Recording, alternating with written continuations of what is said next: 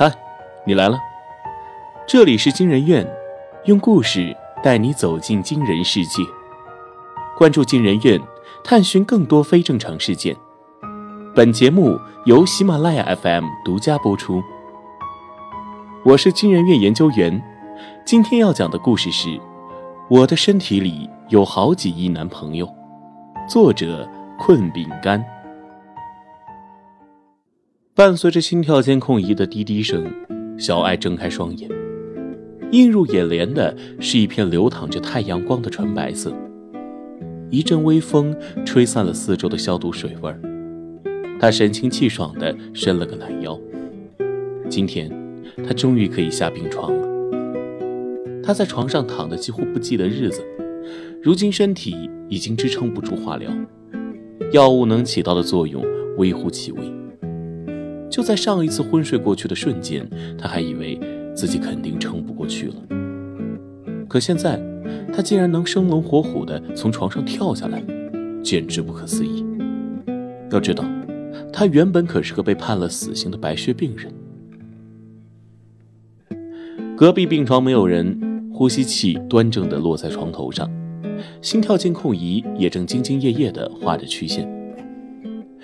今天的住院部十分安静，以至于小爱能够听到自己的心跳声，扑通，扑通，扑通。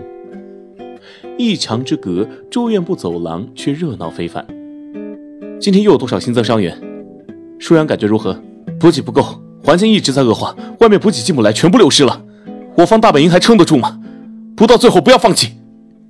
吱嘎一声，在白大褂男人推开病房房门的一瞬间。他和坐在床边的小爱都有一刹那命运降临般的失神。你怎么会在这儿？你是新来的医生吗？小爱没听清医生说了什么，医生也静声等他继续往下说。两人陷入了迷之沉默。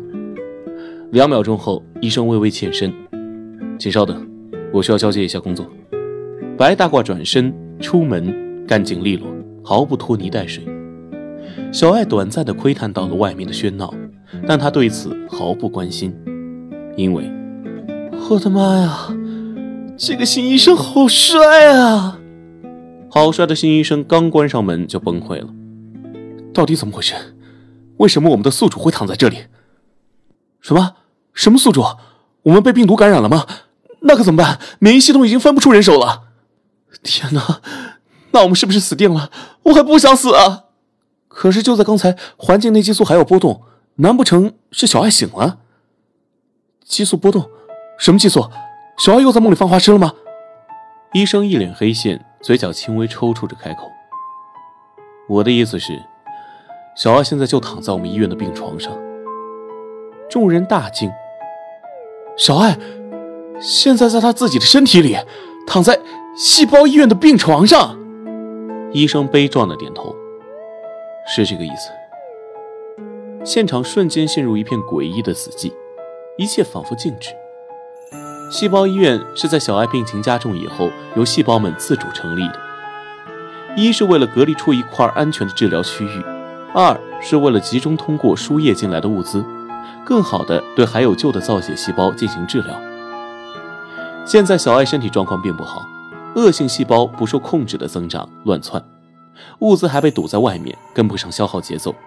细胞医生不仅要负责对内统筹，还要负责对外杀敌。现在又多了一项不可思议的任务：照料莫名其妙穿越了自己的宿主。外面传来一声爆炸，地面抖了三抖。医生扶住墙壁，在簌簌下落的渣子中找回了危机感。他一声令下：“所有人回到工作岗位，继续死守。这边的情况我来解决。”众人迅速散开。医院重新回到了刚才的混乱，好像这一小插曲不曾发生过。此时，小爱已经下了床，趴在窗边看着外面，天空灰蒙蒙的，随时都会下雨的样子。室内温度宜人，让人有点分不清季节。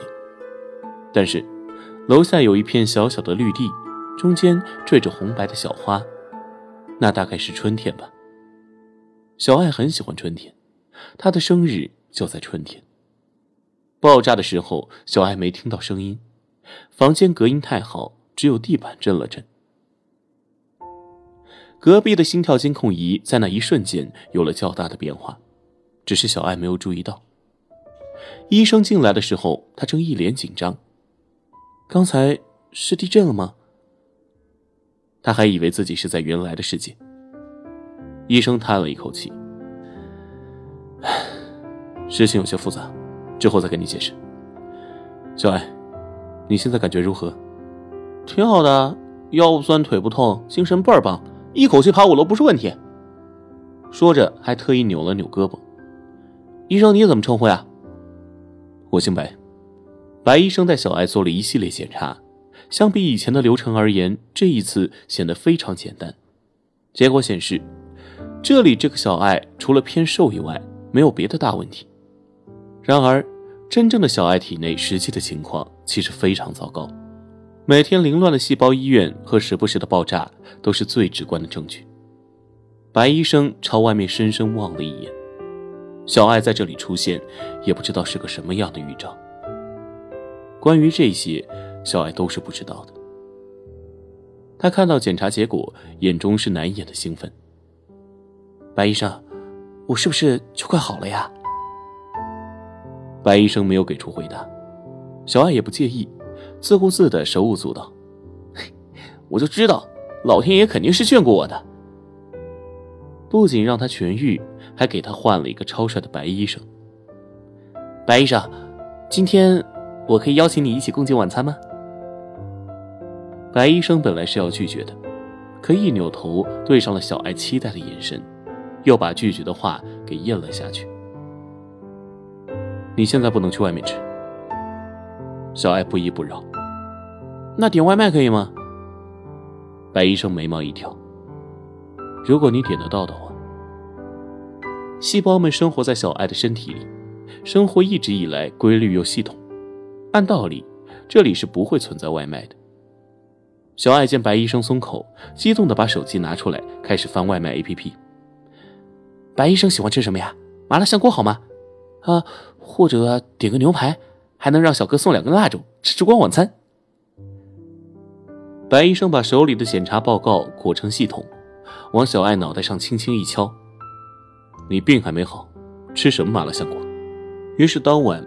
白医生被迫在小艾的病房里和他享用了一顿烛光养生宴。接下来，白医生聚集起一众细胞头头，深深陷入了存在还是不存在的经典问题。我是真实存在的，外卖不是，鸡汤不是，烛光晚餐也不是。白医生气若游丝，这也太灵异了。究竟什么样的外卖小哥才能把外卖送到这里？也许，这里的小爱其实是不存在的，他现在还在昏迷，我能感觉到。神经细胞推了推眼睛，这可能根本就是他的想象，是不是这样？他有太多想做的事情，但是他已经做不到了，所以才来了这里。大家又安静了下来。窗外，地面上炸开的火花冲上半空，室内。补给不足，警告灯急促的闪烁着，每个人的脸上都映着一片火红，表情却是这么久以来难得的平静。我们要保护他，也希望他开心。小艾觉得，他喜欢的白医生可能对他没意思。白医生真的太忙了，来病房里看他的时间少得可怜，怎么能因为他病快好了就放养他呢？他可是交了看护费的。护士值班室铃声打响，小矮个护士急吼吼地赶到安宁的病房，发现一个在病床上北京瘫的虚弱小孩。啊，胸闷，头痛，吃不下饭，恶心还想吐。小爱缓缓用宫斗女主角的凄惨姿态摆出尔康手：“快，快叫白医生来！”小矮个护士被小艾精湛的演技吓懵了，丝毫不敢怠慢的把白医生喊过来。白医生带着一众细胞头头，风一般的冲进病房，心急的用手背探着小艾的额头温度，皮肤刚刚相碰，没有发烧这个想法还没有完全形成，白医生的手就被小艾轻轻握住。白医生，我就知道你是在乎我的，白医生忍住了想打他的冲动。听说你胸闷、头痛、恶心、想吐。唉，你懂的。小艾从床上爬起来。我这是怀上了你的龙种啊！重细胞，我们听见了什么？白医生，我不是我没有，你们听我解释。宿主是戏精，细胞生活惨不忍睹。最后，惨遭调戏的白医生不仅没有生气，反而留了下来，破天荒的允许小艾点了一份麻辣香锅。小艾吃，他就在一旁看着。小艾戏又来了。一张小嘴吃的又油又红，依然厚着脸皮，羞涩的捂脸。是不是有那么个词叫秀色可餐？活灵活现，一副公子别这样的娇羞模样。白医生满脸尴尬，往小艾嘴里塞了一筷子土豆。啊，你喂我了，好害羞啊！眼看白医生面红耳赤，即将爆发，小艾点到为止，见好就收，用筷子扒拉扒拉餐盒。我真的好久都没有吃过香锅了，病着的时候每天想着我要吃火锅、吃串串、吃麻辣烫、吃烤鸭，全部都要吃一遍，就是这股信念让我痊愈的信念。小艾说的的的确确是实话，但没有说全。白医生是知道的，所有细胞也都是知道的。小艾这段时间已经在鬼门关试探了好多次，最后都被他自己坚强的拽了回来。他实在太乐观了。在醒着的时候，忍着剧痛哈哈大笑，没心没肺的安慰床边的爸妈。现在即使昏迷不醒，也依然没有放弃任何一点点希望。正是因为他没有放弃，他们这些细胞才有负隅顽抗的底气。谢谢你。白医生前言不搭后语，也没有要给小艾解释的意思。他站起来理了理自己的白大褂，顺走了小艾手上的食盒。就另起了一个话题。明天我很忙，可能不能抽空来看你。你乖乖待在病房里，我结束就来看你。你要去哪里？早点休息。白医生关上了病房门。小艾有点小满足，白医生很关心他，没有因为他的无理取闹生气，还陪他吃了他最想吃的东西。但他又有点小失落，他想。如果白医生能在空闲时间里多陪陪他，那更好。他眼睛咕噜噜一转，冒出了个鬼主意。护士们很意外，今天的小艾让吃药就吃药，让睡觉就睡觉，听话的简直不像是他们认识的小艾。更重要的是，今天的小艾居然一次都没有问起白医生的行踪，太诡异了！小艾是不是生病了？他本人还昏迷着呢，我猜呀。他应该是快要清醒了，不知道呀，这两天情况好像不太乐观。唉，白医生今天回来的时候，手里捧着一个巨大的蛋糕。小艾喜欢吃甜食，这是所有细胞都知道的事。今天是小艾的生日，这是只有他自己忘记的日子。小艾今天特别听话，我们让他在房间里待着了，一会儿一下子关上灯，等他吓到了。我们再推着蛋糕，唱着生日歌进去。细胞们把生日惊喜安排的妥妥当当，就差主人公闪亮登场。关上灯，拉开一条门缝，里面果然传来小爱带着哭腔的尖叫。细胞们窃窃偷乐，点上蜡烛，唱着歌走了进去。啊的一声尖叫，一个白裙子、披头散发的女人从床边冲了出来。她尖叫着扑到白医生怀里，接着发出嘤嘤嘤的哭泣声。这一发吓坏了在场所有人，一时间千奇百怪的尖叫四起，一个病房乱糟糟的，好像花鸟市场。啪嗒一声，灯打开了，只看见一个哭得撕心裂肺的金发女郎在中间，周围的人各自抱团，害怕的乱七八糟。我的妈！这个疯女人是谁啊？小爱呢？小爱被藏到哪里去了？等等，这是小爱。金发女郎可怜兮兮的抬起头。眼妆被蹭到脸上，一团花一团黑。你们，你们吓死我了！白医生无可奈何地扯下他头上那顶与其极其不搭的假发。戴着假发干嘛？丑死了！我特地准备了，你居然说他丑！小爱嘴巴一歪，眼看又要哭。白医生嫌弃的瞥了他一眼，忙不迭的又哄道：“你不用化妆，不用戴假发，三十六 A 的胸也不用垫，你最好看了。”等一下，你为什么会知道我三十六 A？白医生晋升。咦，这难道不是所有细胞都知道的事情吗？就这样，小爱准备的鬼点子，在大家的惊喜里变成了一出温馨的闹剧。他们那天围坐在一起，把果汁当啤酒，还非要罚酒。小爱戏瘾一来，当场表演了一个醉果汁，几个人都拦不下来。认识你们，我太开心了！小爱把果汁举得高高的，一饮而尽。我以为我这辈子都不能再过生日了。他的语气里溢满了沮丧。我突然想起来。我爸妈不知道跑哪儿去了，好不容易这么健康的醒过来一次，过上生日了，他们不在，还是亲爸亲妈吗？他们之前跟我说好的，我还想吃爸爸做的红烧肉和妈妈做的炖鸡汤啊！小爱忍不住委屈的哀嚎，矮个子护士踮着脚将她抱住。他们一直在你身边啊。不知道谁又关上了灯，窗外映进来的一片暗红色，每个人的神色都格外温柔。隔壁的心跳监控仪的屏幕上，生命的曲线正努力的蜿蜒前进。小爱左手被白医生牵起，右手被小海哥护士紧紧握着。所有人在这一刻说了同一句话：“小爱。”我们永远与你同在。第二天，小爱被强烈的震动吵醒过来。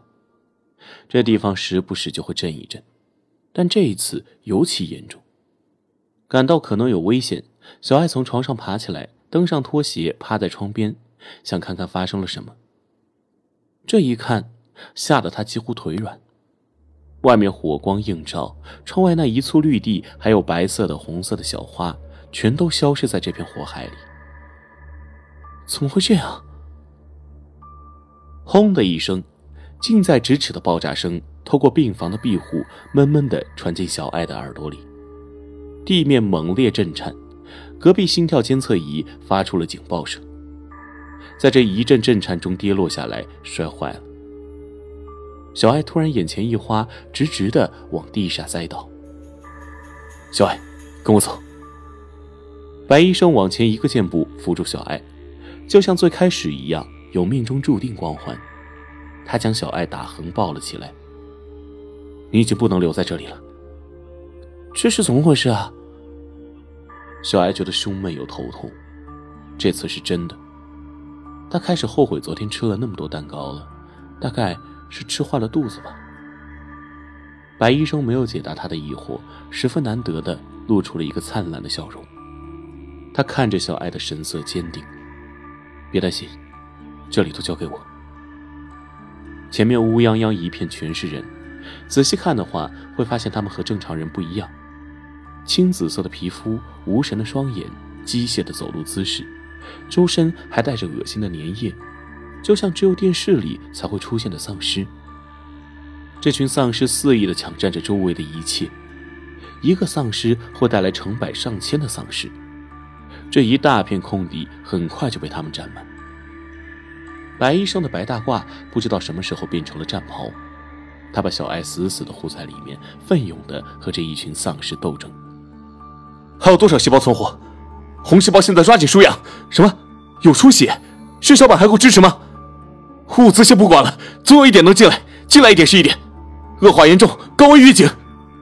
厮杀的声音、丧尸的声音、白医生的声音混在一起。演奏的是一曲末日交响。小爱的视线越来越模糊，眼泪不受控制的往外钻。白医生微微低下头，靠近了小爱耳边，用前所未有的温柔语气轻声道：“小爱，你记住，我们和你同生共死。无论如何，我们一直都在你身边。”白医生的声音如此坚决，让小爱怀疑这会不会是一场诀别。不要啊！他现在还那么年轻，才刚刚过了一次难得的生日，还没有吃遍全世界的美食，还没有跟白医生说“我稀罕你”，怎么突然就要在丧尸遍野的世界末日里死去了呢？我不要，白医生，你给我撑住！眼泪夺眶而出，小爱眼前的画面渐渐发生了变化，那一片片面容可怖的丧尸开始缩水变小。他的白医生也成了那小小的圆球中的其中一个。他们变成星星点点，好像在跟他挥手。渐渐的，他看到血液在流淌，心脏在跳动。小艾睁开眼睛，隔着呼吸面罩，却感觉呼吸格外困难。他的听力是过了好一会儿才开始恢复的，四周的声音充满了他的耳朵。手术还算成功。但是他的情况不太好，要继续观察。主治医师戴着口罩和厚重的眼镜，没有白医生帅。医生，请一定要救救他。那是妈妈的声音，她的眼睛是肿的，不知道哭了多久，也不知道有多久没有休息。醒过来了，小爱，小爱，看得见吗？我是爸爸。爸爸苍老了好多，头发白了一半。他还是像以前那样温柔的看着小爱，握着她的手，好像在看襁褓里的小婴儿，而不是一个被命运怜悯的病人。小爱暂时没法说话，她动动手指抠了抠爸爸的手掌心，眯着眼睛笑着：“谢谢你。”他现在终于明白了白医生的那句话，因为有了这群人，他才有继续生存的勇气。因为他充满了勇气，他的细胞们也才有了继续抗争的力量。白医生，我回来了，你们那边还好吗？床头的心跳监测仪带着光点，蹦跳的描绘着生命的痕迹。